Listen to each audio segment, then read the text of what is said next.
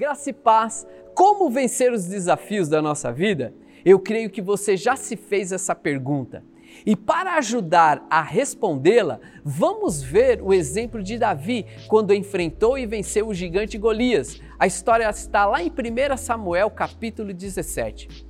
E quando lemos a história, a primeira coisa que notamos é que todo desafio é uma oportunidade para avançar. Veja o verso 26. Então falou Davi aos homens que estavam com ele, dizendo: Que farão aquele homem que ferir a este filisteu e tirar a afronta de sobre Israel?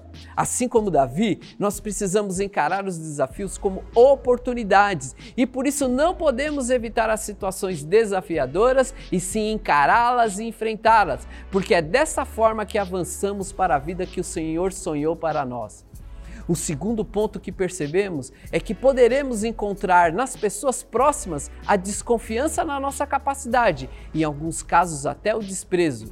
Porém, Saul disse a Davi: Contra esse filisteu não poderás ir para a peleja com ele, pois tu és moço e ele homem de guerra, desde a sua mocidade, diz o verso 33. Mas Davi não se deixou abater com essa desconfiança e desprezo. Ele sabia quem ele era em Deus, porque já havia matado um leão e um urso.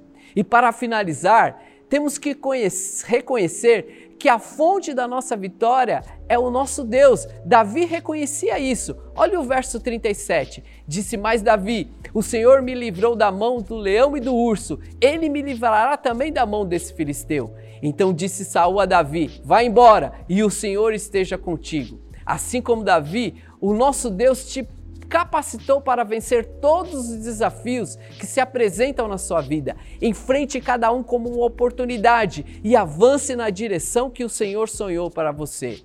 Não se deixe abater pela desconfiança dos outros. Fique firme na palavra, porque a palavra de Deus para você é que você é mais do que vencedor. Fique em paz e que Deus te abençoe.